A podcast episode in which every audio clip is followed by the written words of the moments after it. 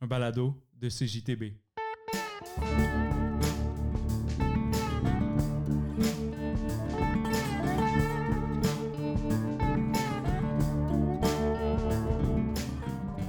Cet euh, épisode du portage est dédié au photographe Serge Jauvin.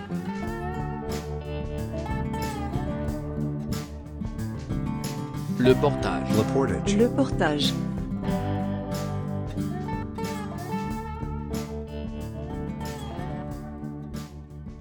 C'est à l'Expo 67 à Montréal que la mère de Serge Jauvin lui tend son Kodak Instamatic avec lequel il réalise ses premiers clichés.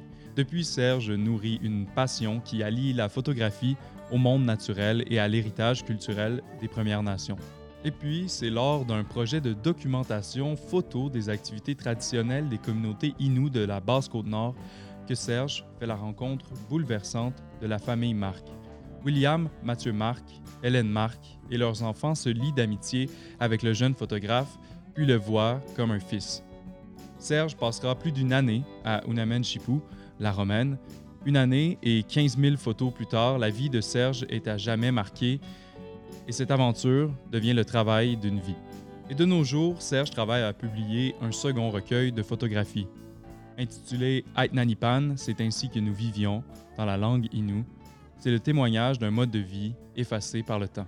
Sans plus tarder, c'est le portage qui commence avec Serge Jauvin.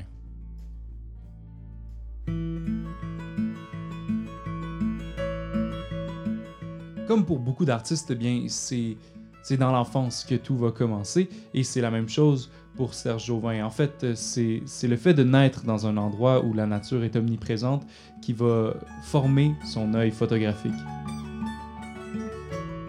En fait, euh, moi, je pense que euh, tout est lié finalement. Euh, les expériences qu'on peut avoir durant notre enfance sont souvent déterminantes pour, notre cheminement personnel. Moi, je suis né à Metabetchouan et mes parents étaient des grands amateurs de, pêche, alors passaient euh, tout leur moment de loisir quand il faisait beau sur le lac Saint-Jean. Et euh, on m'installait dans la pince euh, du canot, puis euh, je pouvais passer des heures comme ça sur le lac Saint-Jean en compagnie de mes parents. Puis on avait aussi un, chalet au lac des commissaires où on se rendait pratiquement toutes les fins de semaine. Et là-bas, il y avait mon oncle Paul qui était là presque en permanence parce qu'il était déjà à la retraite. Et ça a été pour moi, disons, vraiment une source d'inspiration, un exemple euh, d'un homme qui vivait, euh, disons, en parfaite harmonie avec son, son environnement. Et euh, toutes les balades qu'on pouvait faire euh, sur le lac ou les marches en forêt, je sais pas, les, les, les, les gelinottes qui s'envolent, tout ce qui nous entourait, disons, m'apportait un- des joies sans, sans précédent. Et euh, c'est à partir de ce moment-là, je pense que j'ai vraiment découvert euh, la nature et, et euh, que j'ai eu envie là, de, de- vivre en contact étroit avec, avec la nature du Québec. Ensuite, j'ai demandé à Serge Jauvin de me parler de ses premières photographies et pour ce faire, il faut remonter jusqu'à l'Expo universelle de 1967, celle qui s'est déroulée à Montréal. Euh, j'ai commencé à, monter des scrapbooks. Je collectionnais des images euh, de la nature, euh, que ce soit autant au niveau de la flore, de la faune, au niveau de la chasse, de la pêche, tout ce qui était relié à la nature, ça m'intéressait. Et je découpais des images dans les magazines et je montais des scrapbooks que je documentais aussi euh, dans mes, euh, dans mes recherches euh, personnelles. Et ça, j'ai fait ça de l'âge de 7 ans à 14 ans, sans, sans me rendre compte vraiment que c'était un petit peu comme une initiation, si on veut, à la photographie.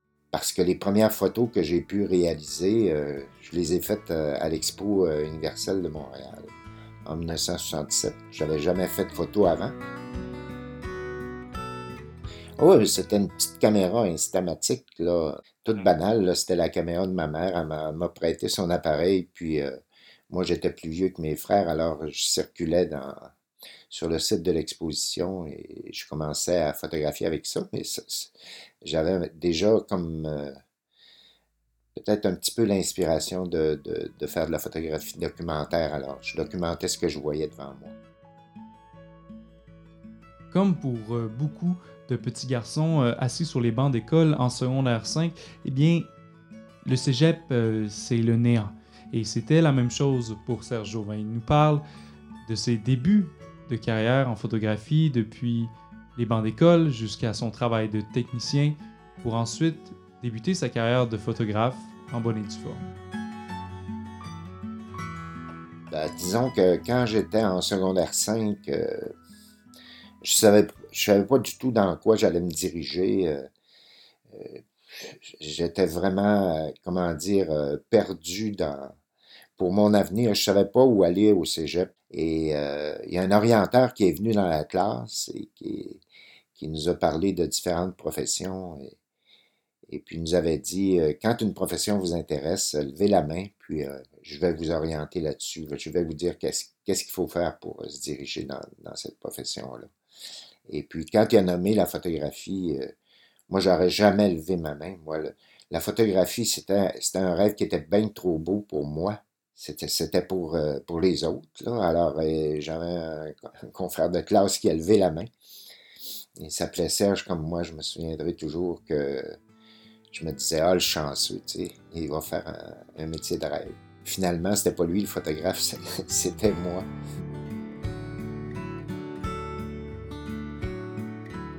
En fait, euh, je me suis dirigé, je me suis dirigé vers le cégep de Jonquière en communication. Mais euh, j'avais. On m'avait prêté des, appareils photo. J'avais déjà commencé à faire un petit peu de photographie. Et au cégep de Jonquière, j'ai appris à, utiliser la chambre noire et à développer mes films. Et euh, c'est ça, la photographie a commencé à faire vraiment partie de ma vie. Euh, je travaillais dans le nord de Montréal, à Saint-Donat. Et finalement, après ça, je me suis ouvert un petit studio de photographie là-bas, à Saint-Donat.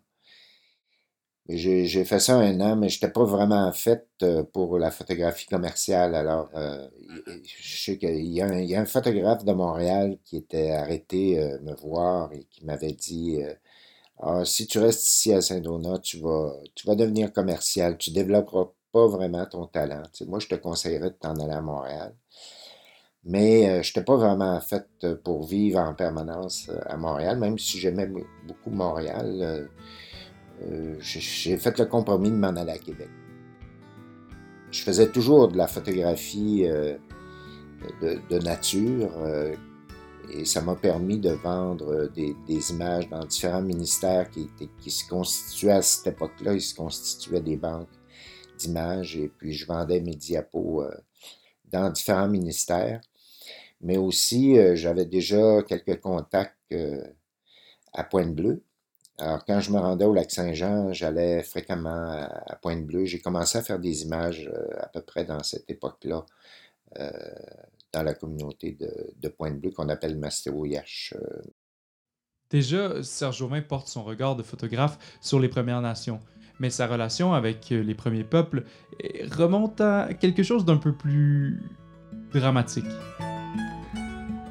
Et puis, euh, ça faisait deux fois que j'étais hospitalisé. Les, médecins n'arrivaient pas à, me soigner. Alors, euh, mon père avait proposé un remède que, que sa mère lui avait fait à l'époque. Moi, ma grand-mère était, était sage-femme. Et puis, j'ai appris ça plus tard, par exemple, mais euh, elle, elle, avait, elle était en contact avec des Inuits de, de Pointe-Bleue. Euh, et puis, euh, elle, euh, elle avait soigné mon père avec un remède avec des rognons de castor.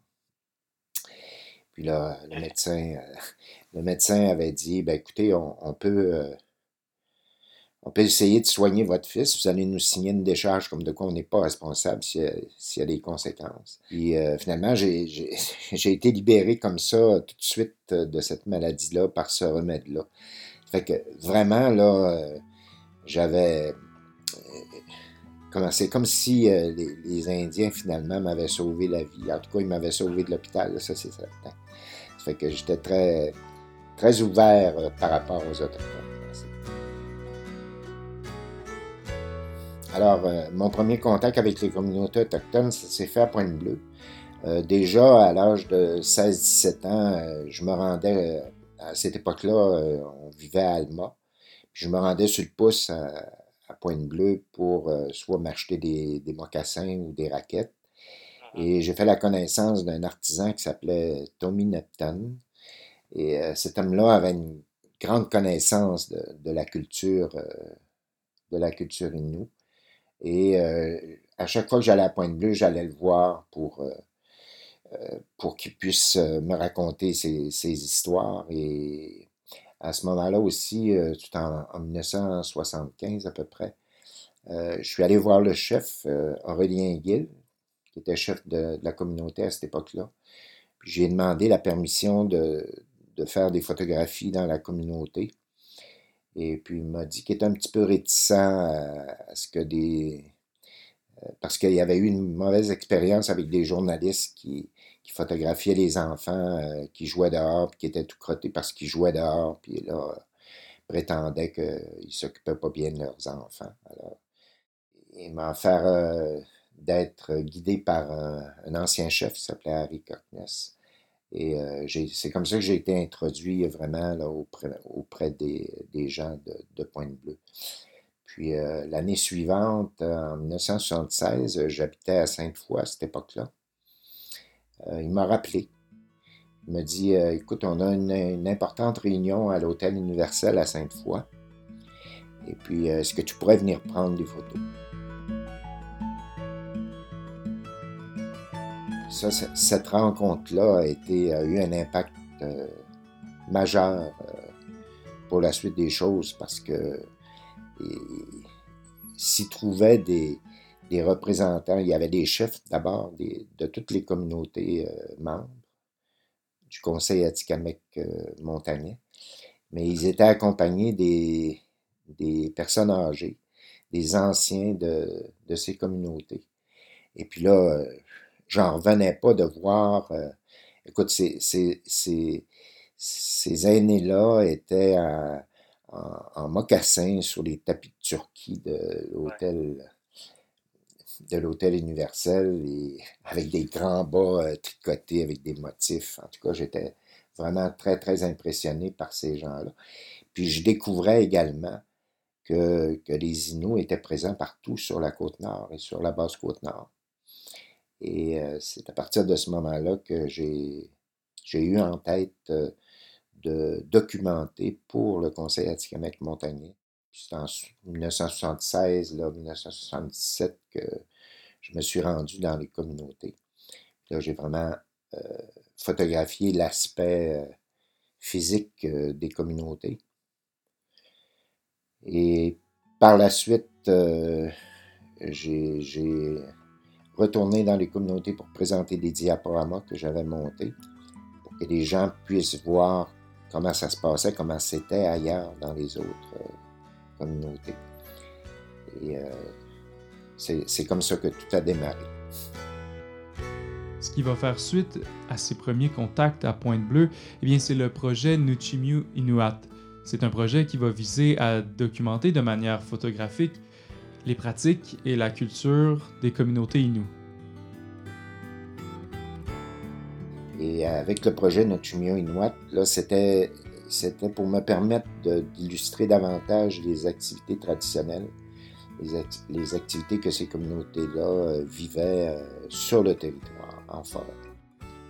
Et pour réaliser son projet Nuchimiu Inuit, Serge Aubin va se rendre une première fois sur la basse côte nord dans la communauté de Unamanchipu, une communauté qui est aussi connue sous le nom de la Romaine.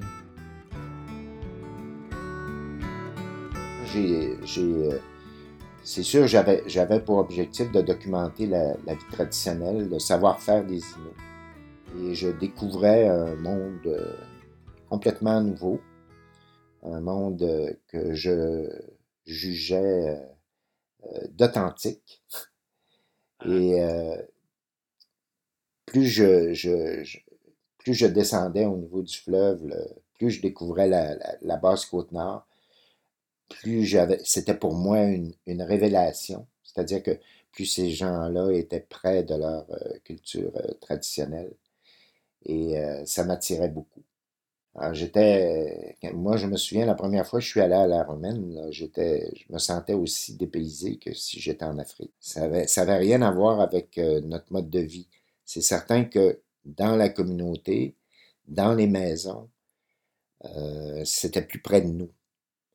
Mais quand on, on se retrouvait en forêt avec eux, ils étaient vraiment dans, leur élément. Ça créait un, monde nouveau. Un, monde nouveau pour moi, qui était non initié.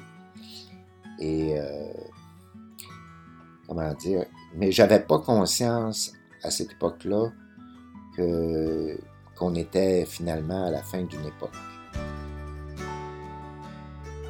La fin d'une époque, c'est ce qui va marquer toute la carrière de Serge Jauvin, tout ce qu'il va vouloir montrer, documenter et tout ce qu'il va vouloir préserver dans ces images. Serge Auvin était là au cœur d'une transition, d'une perte culturelle.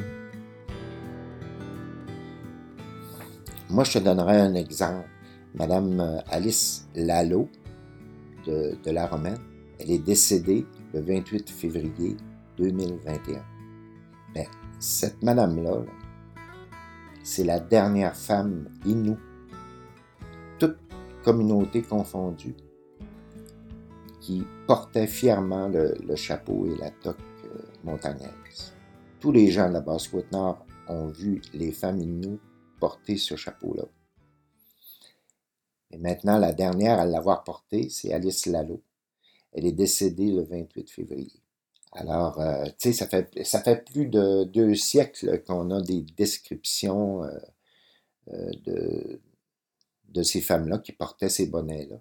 Ça fait plus de deux siècles et maintenant, euh, on n'en verra plus. À part que si, si on s'en sert comme, euh, comme, disons, costume pour représenter euh, cette époque. Ensuite, Serge Auvin me parle de la rencontre avec deux personnes qui vont fondamentalement affecter sa carrière de photographe, mais aussi sa vie. Ce sont Hélène et Mathieu Marc de la communauté d'Unamanchipu. Moi, c'est leur fils euh, Philippe qui, me les a présentés en 1979.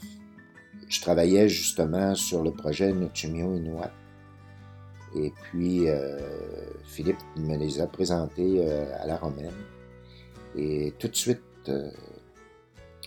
tout de suite, euh, j'ai pris conscience que j'étais en contact avec des personnes euh, exceptionnelles, qui portaient le savoir inou, euh, qui, qui avaient déjà vécu le nomadisme, qui, qui possédaient la connaissance de, de, la façon de vivre des anciens. Les, les Inuits ne sont pas tous des sages, mais eux, ils en étaient. C'était vraiment des personnes extraordinaires qui étaient ouvertes sur le monde, qui étaient prêtes à partager leur savoir et leur, leur connaissance. Et moi, j'ai senti euh, très rapidement que je pourrais être un véhicule pour eux. C'est ça, moi, je, je, je, travaillais à illustrer les, les, différentes euh, activités qui étaient reliées à la tradition dans le projet Nuchimio Inuit. Euh, j'ai passé euh, un certain temps avec la famille Marc durant l'été, euh, près du lac Salé à Kuchu. Et c'est à la fin de, ce projet-là que j'ai eu un petit peu comme une révélation, si on veut, euh, que, le problème, c'est que j'avais l'impression que je faisais juste passer, que, finalement, je, ne faisais que montrer un aperçu de cette culture-là.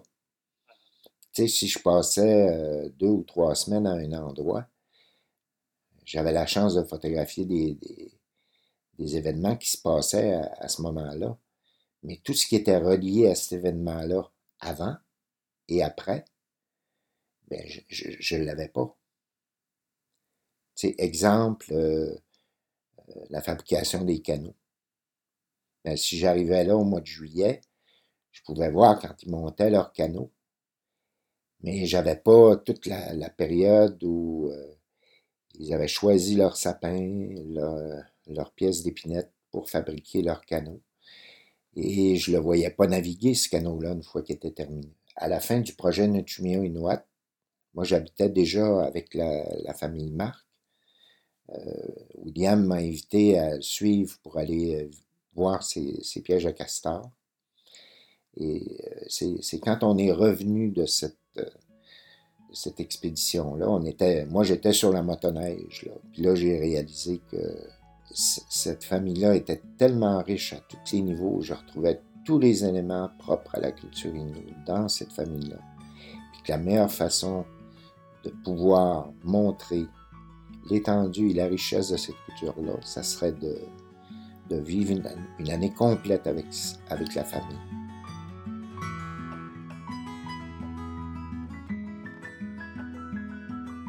Une année complète à documenter toutes les activités culturelles de la communauté d'Unaman Chipou. C'était le rêve de Serge Auvin et bien entendu, ça va devenir l'œuvre de toute sa vie. Euh, j'ai pas encore euh, à trouver le courage pour leur proposer le projet, mais c'est euh, entre euh, Pessamit et Sept-Îles, on était sur la route. William m'a demandé quand est-ce que tu reviens à la Romaine? Fait que là, j'ai, tout de suite répondu que euh, pour être capable de vraiment montrer euh, en profondeur la, culture inou, il faudrait vivre une année complète avec une famille. Et euh, que c'est, avec eux que, j'aimerais vivre cette expérience-là. Ensuite de ça, Serge Jouvin m'explique que la famille Marc représentait toute une communauté et qu'il qu'ils voyaient le projet de Serge Jauvin comme un moyen de préserver leur culture à travers le temps.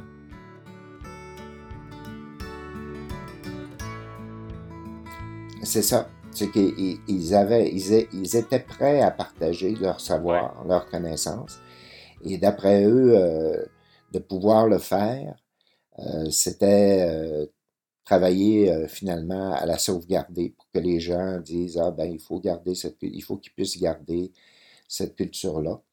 Et euh, moi, je pouvais être un petit peu comme un véhicule qui leur permettrait de, diffuser leurs connaissances. C'est ça, c'est que, étant donné aussi que tous les, éléments propres à la culture, euh, je le retrouvais dans la famille. Tout était dans cette famille-là. Alors, j'avais comme trouvé la famille euh, idéale quand je leur ai proposé le projet, euh, tout de suite, ils m'ont dit, euh, ils m'ont répondu, tu fais partie de la famille, euh, tu peux venir quand tu veux, puis prendre aussi autant de photos que tu veux. À partir du moment où Serge Jauvin arrive dans la communauté de Namen Chipou, la romaine en Basse-Côte-Nord, il remarque que, bien entendu, tout a changé. La sédentarisation des peuples inuits change leurs mœurs et leurs coutumes disparaissent peu à peu. Moi, je pense qu'à partir du moment où les Inuits ont commencé à habiter dans des maisons, euh, euh, c'est un long processus, ça, la, sédentarisation, mais ah. c'était déjà, ça s'est amorcé à partir du moment où ils ont commencé à vivre dans des maisons. Et euh, il y a eu tout, très rapidement l'épisode des pensionnats que tout le monde connaît. Moi, c'est pas dans le village que, que je percevais le nomadisme chez mes autres. C'est quand on partait en forêt quand je devais les suivre, là, je me rendais compte que c'était d'abord un peuple nomade. C'était des gens qui, qui, étaient comme habilités à, à, se déplacer constamment. Moi, je, leur posais tout le temps la question, tu sais, vous n'êtes pas fatigués comme ça? On a fait des expéditions là, où tu changes de campement à tous les jours. Mais non, il n'y a, pas...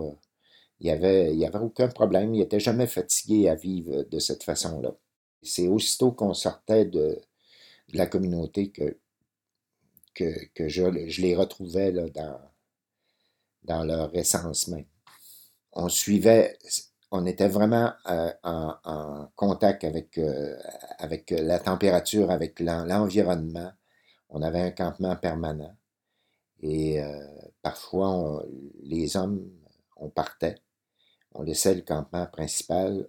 C'est les femmes qui s'en occupaient. Et puis, on allait tendre des pièges plus loin. On partait plusieurs jours. On ne savait jamais combien de temps on serait parti. Ça pouvait être une semaine, deux semaines. Ça dépendait toujours de, comment les choses allaient, se développer, si on allait rencontrer euh, des traces de caribou. La période où on est allé en, forêt euh, à l'automne, on été parti trois mois. Puis euh, ça, a été vraiment la, période la plus riche de, de toute mon aventure là-bas. La culture Innu, c'est une culture qui est basée sur le caribou. William était très conscient de ça et faisait des gros efforts pour qu'on trouve du caribou. Parce qu'à partir du moment où on a trouvé du caribou, tout le processus d'utilisation de, l'animal euh, euh, s'est mis en route. Quand on, s'apprêtait à revenir, euh, au mois de janvier, William m'avait dit Tu vas voir, quand on va retourner à la maison, tu vas voir comment la maison sent le savon. Et puis effectivement, quand on est revenu, euh, j'ai trouvé ça vraiment frappant. Puis euh, nous autres, on sentait le sapin. Alors, euh, il y avait l'odeur, mais il y avait aussi la présence omniprésente de la télévision. Tu sens vraiment la présence de la télévision. Et comme ça, dans, dans, leur maison, dans leur noyau familial, les suivants, dans les tentes prospecteurs tapissées de sapins, Serge Auvin fait véritablement partie de la famille pendant cette année-là. Et, c'est essentiel au travail de Serge Auvin, un travail de proximité, un travail sensible. La famille est tellement importante. La famille, c'est vraiment le noyau. Là. Et Surtout quand on était en forêt, là, on était là, toute la famille. Là. Alors, euh, moi, quand, quand, je suis rentré de la, je suis rentré, quand je suis arrivé à la Romaine euh, en 1980, euh, au moment où je travaillais avec sur le projet Notumio Inuit, je suis, je suis arrivé dans la famille Marc, puis Hélène euh, m'a tout, de suite euh, fait comprendre que je faisais partie de la famille. elle, me considérait comme un fils. Alors, ça a changé là, vraiment euh, toute la relation que j'avais avec eux. Je n'étais pas juste un, étranger qui arrivait, mais je faisais partie vraiment de, de cette famille-là. J'ai pris ça un petit peu avec un grain de sel, même si j'étais très attaché à, Hélène et William. Euh, je me disais, bon, ben, avec le temps, peut-être qu'on va, qu'on va se distancer, tu sais. Ah. Mais euh, finalement, non, c'était pas ça. Je veux dire, j'ai toujours resté en contact avec la famille, même si j'étais à l'extérieur. J'étais comme celui-là, le, fils qui habite euh, à l'extérieur, mais qui garde contact avec sa famille faisant partie intégrale de la famille, Serge Auvin a un accès à tous les petits moments de cette famille-là et, ça va lui permettre de mettre en image des moments très intimes, personnels, des moments qui seraient impossibles de montrer sans cette proximité-là que Serge Auvin avait acquis au sein de la famille Marc. L'intimité qui, qui, se crée avec le temps. Qui fait qu'à un moment donné, on, a accès à, pouvoir faire euh, de telles images. En, d'autres temps, si tu n'as pas cette intimité-là qui est créée, euh, tu n'oseras pas. Tu n'oseras même pas lever ton appareil pour prendre la photo. Moi, en tout cas, c'était comme ça. Je veux dire, il, fallait vraiment que moi-même, je me sente très lié ou très proche d'eux pour me permettre de, de d'illustrer une scène comme ça. Il y a des choses que j'ai trouvées très touchantes et très belles, mais que j'ai pas osé photographier parce que c'était comme. Je me sentais pas le, droit de le faire. juste, juste au moment où je m'apprêtais à partir de la Romaine, la journée même où je partais de la Romaine, William m'a demandé euh, euh, combien ça prendrait de temps avant que, que je puisse euh, publier le livre que je voulais faire. Et puis, j'ai dit, ça va, me prendre au moins trois ou quatre ans, minimum, pour, arriver à faire, à faire le livre. Et puis il m'a dit, euh, il m'a répondu, euh, tu peux t'attendre à ce que ça prenne beaucoup plus de temps que ça. Alors, euh, ça, c'est vraiment un commentaire qui m'a fait, qui m'a vraiment marqué, dans le sens où comment pouvait-il évaluer le temps que ça allait me prendre pour arriver à publier mon livre? Je veux dire, il n'était pas du tout dans, dans le domaine de l'édition. William était un petit peu visionnaire. Puis euh, il devait voir que ça se ferait pas comme ça, puis qu'il y aurait des embûches, puis euh, finalement. Mais par contre, il avait tout à fait raison. Je veux dire, euh, le livre nous, on l'a publié, ça a pris 12 ans. Même encore aujourd'hui, je me demande, c'est quoi, là, tu sais, je dirais Etnanipan que je, que je m'apprête à publier. Est-ce que c'est pas de ce livre-là dont il parlait? Le fait de vivre une année avec un peuple comme les Inuits de la Romaine, c'était plus qu'une expérience de, photographe. Pour Serge, c'était une expérience qui a transformé sa vie. D'abord, j'ai décidé de retourner à Québec parce que quand j'étais parti pour là-bas, euh, j'étais à Québec. J'ai décidé de vivre sur la côte nord. J'étais quand même euh, complètement déboussolé, complètement déconnecté du monde, si on veut. Il euh, fallait que je retrouve ma place euh, parmi le monde et que je me sente bien à l'aise avec tout le monde. Mais là, tout le monde qui m'entourait, il n'y a personne qui avait conscience de ce que je venais de vivre. Se remettant d'une expérience qui a fondamentalement transformé sa vie, Serge Jauvin va devoir parcourir les milliers, les dizaines de milliers d'images qu'il a pris durant son séjour à la Romaine pour en faire un projet. en fait, j'avais 15 000 images noires et blancs euh, dont il fallait que je, que je, fasse une première sélection parce que j'avais décidé de, de monter l'exposition vraiment euh, en noir et blanc, avec des images en noir et blanc et euh, parce que j'avais plus de latitude euh, en noir et blanc qu'en couleur. La couleur, c'est beau quand, quand on a une belle lumière et que les conditions sont idéales. Le noir et blanc, lui, ça nous permet de travailler dans toutes les conditions.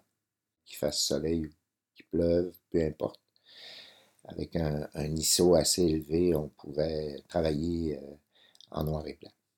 Alors, c'est pour ça que j'ai choisi de travailler d'organiser les, images euh, euh, avec les photos noir et blanc. Parce que l'idée de, l'exposition, c'était de,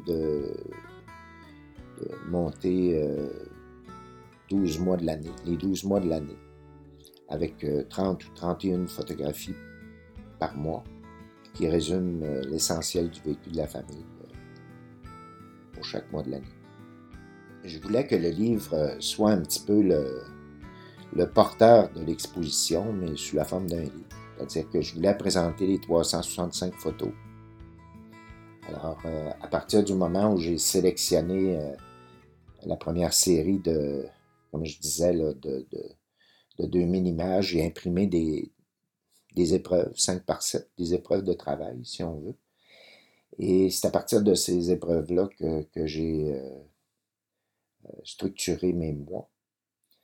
Et puis, euh, une fois que les, que les, que les photos des, 365 photos, si on veut, euh, ont été vraiment adoptées, je les, après ça, il a fallu les, les tirer, les, les, imprimer.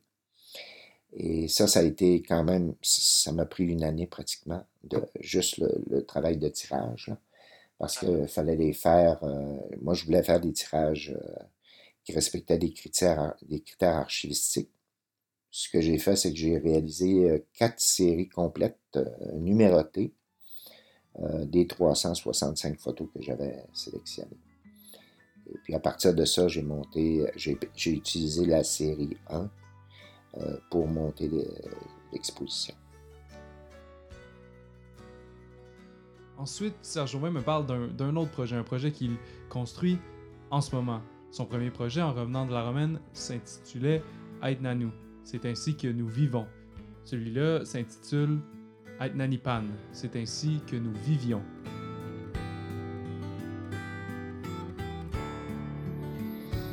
C'est-à-dire que pour Aitnanu, euh, il y, a beaucoup d'images qui n'ont pas été utilisées. Ben oui. Et puis, euh, quand j'avais fait ma première sélection, euh, c'était pour, pour en arriver à une sélection finale de 365 photos. Là, j'ai repris le travail complètement à partir du projet Pen. Parce que là, d'abord, j'avais un autre, une autre conception du projet. Ça avait évolué. Et euh, j'allais illustrer, euh, c'est ça, les, 365 jours de l'année, mais pas de la même façon que, que, dans le projet Etnan. Mais pour construire, euh, pour, pour construire, disons, le livre, j'ai travaillé un petit peu de la même façon que, c'est-à-dire que j'identifiais les images qui pouvaient avoir de, de l'intérêt, puis je, les, je me faisais des planches contact, et ensuite je les découpais. Ça ça me donnait des, toutes euh, petites euh, images que je pouvais manipuler puis organiser entre elles. Pour ce projet-là, Serge Jauvin voulait avoir le contrôle sur l'ensemble de l'œuvre. Pour lui, un recueil de photos, c'est aussi une œuvre et ça fait partie de son travail d'artiste.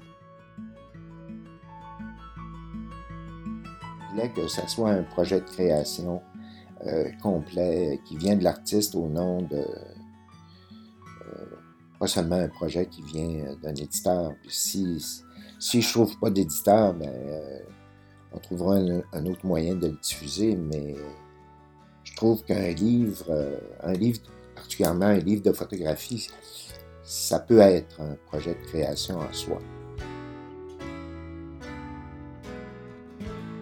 Je l'ai conçu différemment parce que là, j'ai euh, adopté finalement la formule où euh, j'allais utiliser mon journal euh, quotidien uh-huh. que j'avais tenu à l'époque où j'étais avec la famille. j'avais tenu un journal quotidien.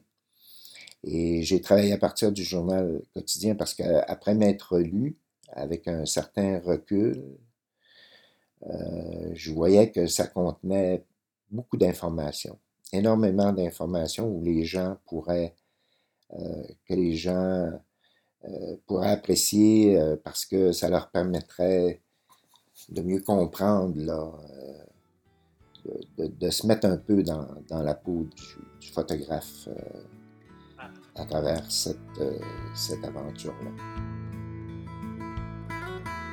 Parce que, tu sais, j'aurais pu, j'aurais pu simplement me, limiter à publier un livre, euh, un livre de photos. Parce que les, livres de, de, photographie, habituellement, quand on parle de... C'est des beaux livres, c'est des, des, livres où on, présente des images pleines pages, et puis j'aurais pu adopter cette formule-là. D'ailleurs, j'aimerais bien le faire euh, peut-être par la suite. Mais non, je trouvais plus pertinent d'aller plus dans l'esprit euh, de d'écrire mon expérience, euh, mon expérience photographique. C'est-à-dire qu'il y a la place pour la photo, mais c'est pas la, photo nécessairement qui est, qui est le seul élément.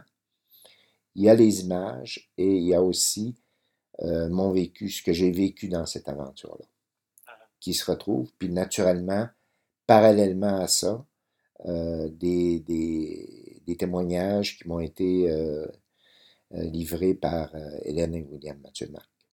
Aussi, c'est important qu'il y ait un, comment dire, un, certain nombre d'images parce que les activités sont tellement variées, il y a tellement de choses à, montrer. Je voulais les montrer vraiment, réellement, tout ce qui est important. C'est pour ça qu'on s'est vite rendu compte avec mon ami graphiste qu'on n'arriverait pas à, publier ça dans un seul volume. Ça fait qu'on a décidé de, partager ça en deux tomes. Moi, j'avais aussi dans, mes bagages une légende qui venait de la Romaine où euh, les animaux s'étaient rencontrés dans la forêt pour déterminer combien il y aurait de mois dans l'année.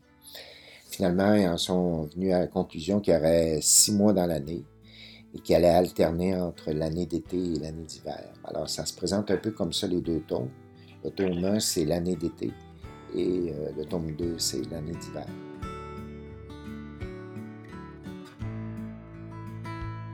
Alors, j'avais l'intention d'illustrer tout ce qui entoure la culture, le savoir, euh, la diversité des, activités, puis la grande proximité que ces gens-là pouvaient avoir avec euh, la nature. Mais euh, je dirais la chose la plus importante que j'ai découvert euh, durant ce projet-là, c'est la grande humanité euh, de mes héros.